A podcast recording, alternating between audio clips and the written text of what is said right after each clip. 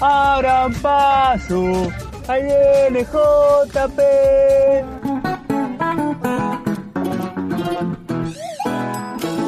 Todos los viernes nos visita el biógrafo.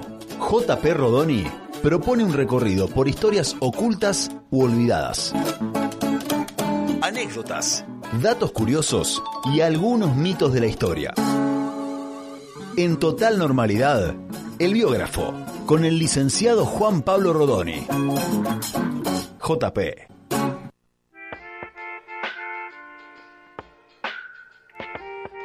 Él es JP Rodoni y esto es El Biógrafo. Hola JP, ¿cómo estás? ¿Qué tal? ¿Cómo están? Pues sabes que quiero ser muy correcto en este, en este micro porque sé que te escucha gente importante y no quisiera que eso arruine tu carrera. Eh, Meteórica. No, no, no, no. No nos metamos en eso y vayamos a lo que nos convoca hoy acá, que es eh, hablar de algo. Veníamos muy serios, con Sí. temas muy profundos. Vamos Sí. a distender un poco. Me gusta. Y traje algo que tiene un poco de historia, un poco de leyenda y un poco de aventuras. Mira qué lindo. ¿Bien? ¿Les parece? Me Vamos parece. a hablar de dos pistoleros yanquis que vinieron a principios del siglo XX a la Patagonia, que todos conocen la historia porque se cuenta mucho. Son Butch Cassidy y Sundance Kid en la Patagonia. Se cuenta, pero se puede seguir contando y contar de nuevo. Es como. Yo no sé la historia. es como esas películas que yo pongo la tele y está la Está película ahí, que ya vi y la miro de nuevo. A mí Blue Valentine me lo hicieron ver 18 veces, por ejemplo. Esa no sé cuál es. ¿Me la bueno. hicieron ver? No, Sí. la viste. No, no. Porque Eh. yo digo siempre que sí. ¿Qué te ponían Claro. una pistola en la cabeza? ¿Era un No, pistolero? No. Bueno, eh, como les dije, vamos a hablar de Butch Cassidy y Sundance Kid, que como para Dai, parece que la agarré que dijo, no sé, no, No, no conozco la historia, no sabéis quiénes son. Para otros mayores de edad como yo, o cinéfilos, ¿Por qué no? que significan mucho estos dos nombres, eh, sobre todo por, ¿por qué digo cinéfilos o mayores de edad que consumieron cine de Hollywood y esas cosas?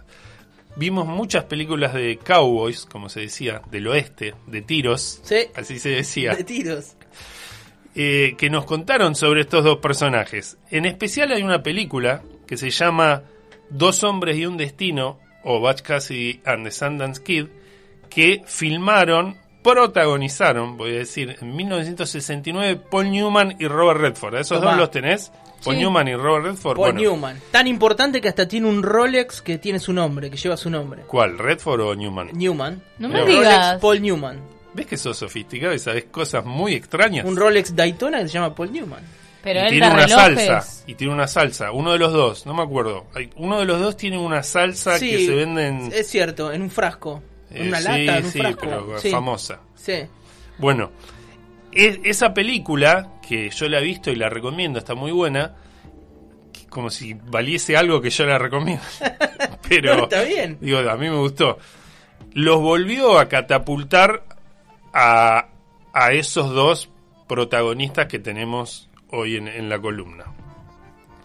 La historia, esta historia de hoy, podría ser a la vez continuidad de la que tuvimos el otro día de qué pasó tras la conquista del desierto Sí. que dijimos, bueno, la población que estaba ahí se la llevaron como mano de obra a otro lugar. ¿Y por qué podría ser una continuidad?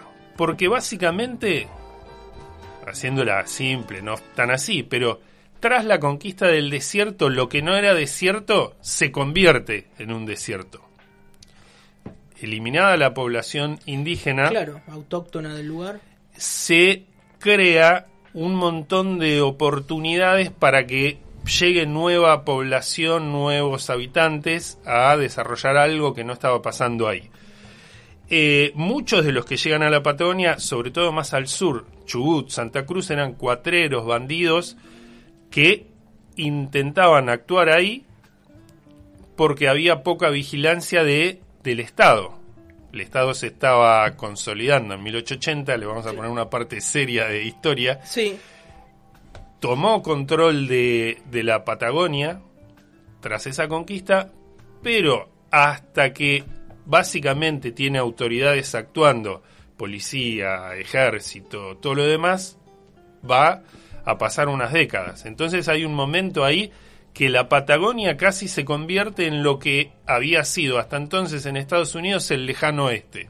Esa tierra de eh, acción, tiros, robos, y no es casual entonces que tengamos a Batch Cassidy y Sundance Kid viniendo hacia aquí.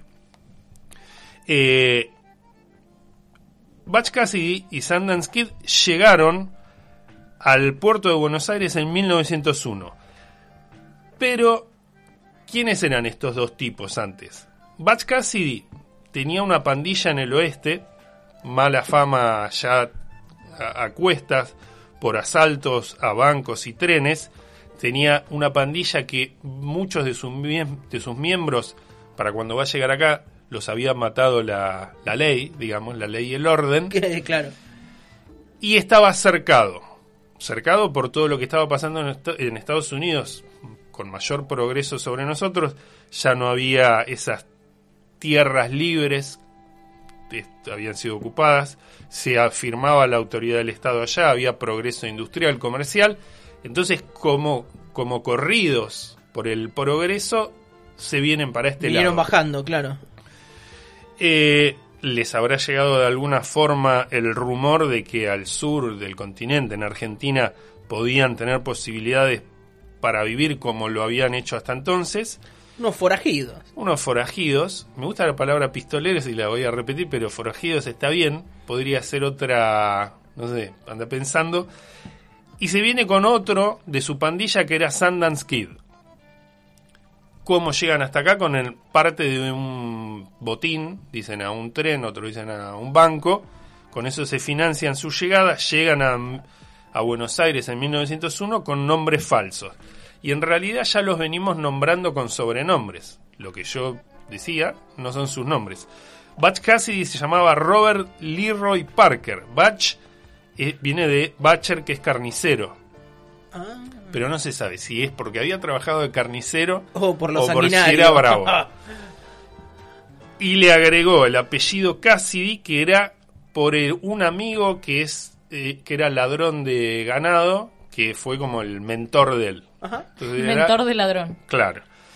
Y Sundance Kid se llamaba Harry Alonso Longabaff, algo así, que usaba el nombre. Alonso, raro ahí ese. Y, pero bueno, ellos también tenían su inmigración, anda a Claro. saber qué parte le tocaba. Claro. Sundance era la prisión donde había estado, era el chico de la prisión Sundance.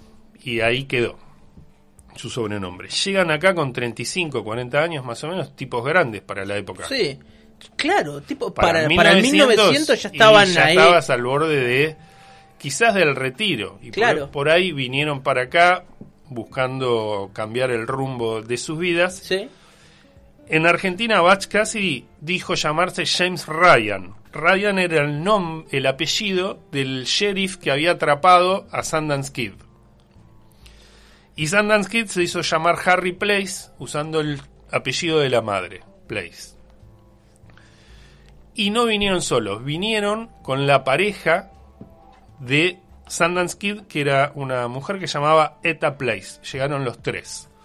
Llegaron a Buenos Aires con dinero, lo depositaron en un banco, armando toda una historia. Perdón, ¿tenía el mismo apellido que la madre de Sundance? Dijiste Eta Place y él se hacía llamar cuando vino a Argentina no sé qué Place. Ah, tenés, tenés sí, me equivoqué. Eta y ahora no me acuerdo del apellido, pero sí. Ah, no, Me pensé marcaste- que coincidía. No, no, no, no, no, error mío, que ahora no me acuerdo, no me lo voy a poner a googlear.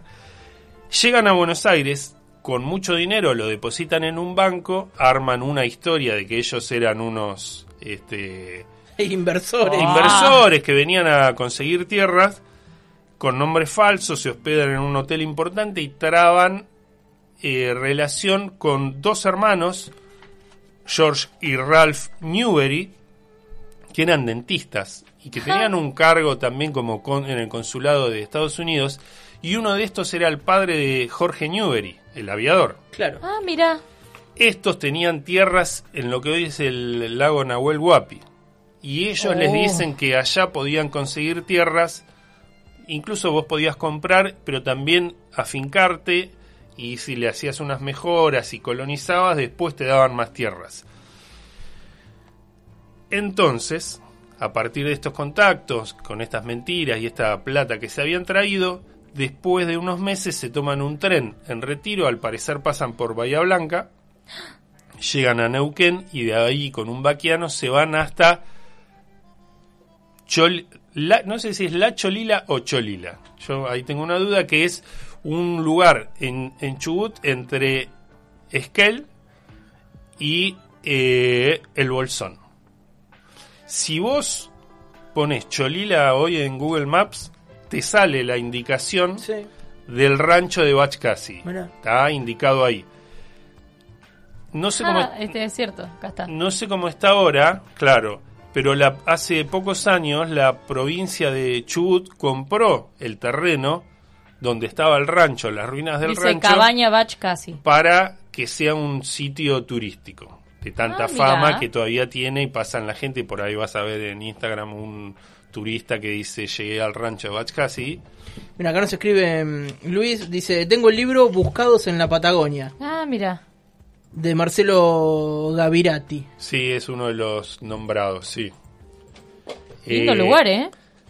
sí, acá nos dicen Cholila, sin la. Bueno, Cholila. Ahí compran algunas hectáreas, se dedican a la ganadería, eh, tienen vacas, ovejas. Él le escribe, Bachcasi le escribe cartas a una amiga y le cuenta cuántas vacas tenían, cuántos caballos. Una amiga. Una amiga.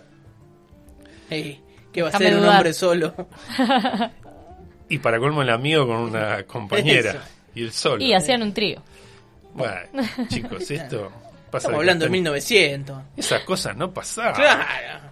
Bueno, lo, que, cagamos a tiro nada lo más. que sí pasaba mientras estaban ahí eh, criando animales es que llega un detective a- a- de Estados Unidos a Buenos Aires con la pista de que ellos estaban acá y los estaban rastreando también por sus actividades y dejan ahí unas descripciones, estaban a la búsqueda de ellos. Un laburo de hormiga hacer esas investigaciones, porque no quedaba nada en un registro. Sí, eh, eh, en uno que ahora no me acuerdo que, cómo se llama el autor del libro que leí, eh, es parecido el, el título a lo que decía él, el, el oyente, pero no es ese autor. Eh, dice, bueno, quizás llegaron, ¿y para qué los iban a buscar? Si estaban acá tan lejos de Estados Unidos, medio que tiraron el dato y no los buscaron mucho más. Incluso se cuenta que eh, trabaron buena relación con la comunidad de Cholila Claro. y dicen que uno de los vecinos que había era un ex sheriff de Estados Unidos que también estaba ahí. No. Y que Pateando con los y que- zampones. y que sabía que eran ellos, pero como diciendo, bueno, ya fue. ya está, se instalaron, se No voy a armar civilizaron. toda una movida. Claro, y que convivían todos muy bien. Y convivían también que también el gobernador no era provincia, todavía era un territorio nacional de que se instaló en la casa de Butch Cassidy y Sundance Kid. En- Estaban obviamente eh, bien vistos, nadie sabía que eran estos maleantes, Eso. delincuentes. Eh, pero bueno, todo muy lindo, estaba todo muy bien, tenían sus vaquitas, su ¿Rehicieron su vida? ¿Tuvieron familia? No, no, Ah. porque eh, la costumbre de salir pistola en mano les volvió a salir. Claro, yo dije Se que ve se que- reformaron de repente. Se ve que la sangre le, le llamó Sí, sí. Les tira. y, y en 1905 asaltaron en Río Gallegos un banco, La el Banco de cagar. Londres. Gerente y cajeros eran ingleses. Entran Batch Cassidy y Sundance Kid con pistolas 45 en mano. ¿Puede ser pistolas 45? ¿Vos qué Eh, sabés? Revólver 45. Revólver 45. La pistola es automática o semiautomática. Ah, mirá vos. Puede ser No, un Colt. sí. Es un rubro que él sabe mucho. Eh, sí, pistolero viejo. Cuentan que Sundance Kid saltó sobre el mostrador del banco con su revólver, apuntó, pidan- pidió que abran la caja fuerte, tomaron bolsas de lona, metieron todos los billetes ahí y salieron a toda velocidad a caballo. Época todavía de a caballo. Parece que a nadie le sorprendió que pasen estos dos a caballo porque dicen que siempre entraban y se iban a toda velocidad. Cualquier cosa que fueran a hacer, siempre iban a toda velocidad a caballo. Entonces nadie sospechó.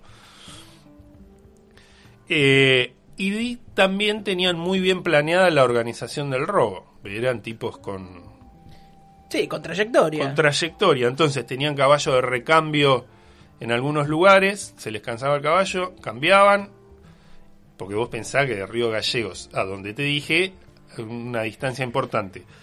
Tenían itinerarios de fuga, cortaron los cables de telégrafo para que no se pudieran comunicar, patrullaron, rastrillaron la zona, todo, no encontraron nada. Eh, Pero ¿qué hicieron ellos? Liquidaron toda la hacienda que tenían, vendieron las tierras a una compañía chilena, saldaron todas las deudas, eso sí, delincuentes, pero Pero correcto. pero correctos, sí. Con todo este círculo social que tenían, enviaron unas cartas de despedida y ahí se empezó a rumorear que eran ese- que eran es- quiénes eran estos tipos, sorprendidos todos, si es que no sabían, y eh, desaparecen. No sin antes robarse otro, otro banco en Villa Mercedes, San Luis. También, una No, distancia Paren un poco, muchachos. sideral. Tras esto, cercados por la policía, venden todo, como les dije, y se van a Chile. De Chile, ya ahí se discute si Sundance y su mujer supuestamente regresaron a Estados Unidos, ella se queda allá y Sundance vuelve a reunirse con Batch Cassidy, que estaba con otra identidad nueva, trabajando en una mina de Bolivia. Mirá. Que esto es lo que pasa en la película de Robert Redford y Paul Newman. Eh, se reúnen ahí, parece que ahora sí iban a abandonar el delito para una vida más normal, pero en 1908 asaltan a un pagador de la mina, el que llevaba los sueldos, y rajan con eso. Los cerca la policía tres noches después, en la casa que estaban, tiroteo, policía, ejército, aparecen muertos y acá van distintas explicaciones, que los mataron, que se suicidaron, otros que te dicen que escaparon. Se termina la historia. En realidad, la historia se termina porque la época ya para ellos había pasado. Le vamos a meter un toque. Sí. Eran delincuentes de una época que se había Y se terminado. había agotado, ¿no? Igual hicieron muchas cosas en muy pocos años, ¿no? Llegaron en 1901. Sí. Y esto fue en 1908 en, el 7, en Bolivia. 8. Bueno, en muy pocos años. Pero cuando yo hice el, el dato, di el dato de a caballo, ya venía en pocos años lo que iba a ser un nuevo tipo de delincuente en auto, con pistolas más complejas, con robos diferentes. Claro. Era los últimos años de una época que fueron exponente y ahí se les terminó. Claro. Si continuó la vida de ellos, dicen, no actuaron más, bueno, es que la época les cambió. Y, y ahí terminó la vida de Se quedaron fuera de. Claro. o real de Sundance Kid y Cassidy. Unos. eh, un vieja escuela, lo que se dice delincuentes vieja escuela. Y Viejísima escuela. viejísima escuela. Eh, el caballo mucho tiempo más no iba a tener, Claro. reemplazado ya por, por el auto, y se cruzan con otras historias que hemos tenido acá. Una de las primeras había sido una bandolera inglesa en la Sí, Patagonia, la sí, Greenhill, Sí. que también exponente de esa época en que la Patagonia está casi libre de autoridad. También se relaciona con los delincuentes que vimos después, que hablábamos de esto, de los autos, de las fugas, de que se iban de provincia en provincia, las dificultades de la policía hasta que pueden resolver porque se iban de Chaco en auto a Santa Fe, robaban y se van mezclando historias de, de distintos momentos. Mira, nos escribe un oyente por acá, lo hace mm, Néstor. Dice, triste historia argentina, exterminar pueblos originarios y un delincuente puede vivir tranquilo. Sigue pasando, ¿no? Me hace acordar a Lewis. Bueno, también sí podés ver eso, porque vos podés suponer cuándo está firmada la autoridad del Estado en la Patagonia, cuando se dan los hechos de lo que se conoce como la Patagonia rebelde. Claro. Ahí ya el que levantaba eh, el dedo para decir no o hacer algo contrario, liquidado. Qué eh, increíble pensar para la época en ese ese traslado maratónico de Estados Unidos hasta, hasta la Patagonia, ¿no? Eh, hoy puede resultarte ir a Cholila el culo del mundo. Imagínate venir de Estados Unidos en el 1900 y a caballo. Y vas hoy y decís, con toda la ropa, decís, che, está fresco acá. Eso, bueno, imagínate eh, estos muchachos. Bueno, JP, eh, a ver qué nos dicen por acá. Eh, inolvidable Catherine Rose eh, en la peli. El de, las, eh, el de las salsas es Paul Newman también. Ah, Paul Newman Ah, es todo. es todo. Paul Newman es todo. Eh, Paul Newman andaba mucho en, en Harley. Ah, Que- no, en, en Norton creo. Tiene, eh, se han subastado. Hace poco lo vi en el precio de la historia, por eso lo sé. Mirá está bueno ese programa, sí. Bueno, el pelado Rick es Sí. fanático de Paul Newman. Y de Miley. Y de Milley. Fanático de. Sí, es fanático de Paul Newman y de Milley. Bueno, JP, ¿y ¿cómo te ha ido en Instagram el último tiempo? Bien. Bien. ¿Qué- qué más Eh, estam- no, estamos en más de 20.000 seguidores, seguimos sosteniendo ese número. ¿En qué anduviste? Llegamos, a- llegamos a los 22. A los 22.000. Eh, decirle a la gente que es posteos todos los días, tempranito a la Todos mañana. Eh, ahí está yendo al laburo y te lees a El Biógrafo. Así lo encuentran en Instagram, arroba el punto biógrafo. Eh, síganlo, me gustéenlo. Sí. Tírame un par de, a ver. Eh, algo que me haya gustado esta semana, una de cómo se daban los matrimonios entre inmigrantes. Y una lectora me dice, pero ¿y qué pasaba con las inmigrantes engañadas que venían por matrimonio a la Argentina y las transformaban en prostitutas? Ah. Entonces hubo como un par de posteos relacionados con eso. Ah, qué bueno. Arroba el punto biógrafo. Ese Exacto. es JP Rodoni en Instagram, una cuenta eh, muy, muy, muy buena, con muy buena información y, eh, bueno, y muchas historias, ¿no? Porque puede estar buena, pero estar un poquito frenada y no. Todos los días un posteo nuevo. Me encanta conserva la estética aparte No, de no, las es publicaciones, todo. Sí, la obsesión mil por mil. Eh, Eso, la obsesión, mil por- la obsesión en Instagram. Eh, le decimos a la gente que van a poder volver a escuchar esta columna en Spotify, rebotada en nuestras redes sociales y por supuesto que en la página web. JP, muchísimas gracias. Gracias a ustedes. Muchos tiros, che. ¿eh? Un olor a polvo. Eso, sí, mucho humo. Bueno, 5 de la tarde, 4 minutos. LJ Perrodoni, esto fue El Biógrafo.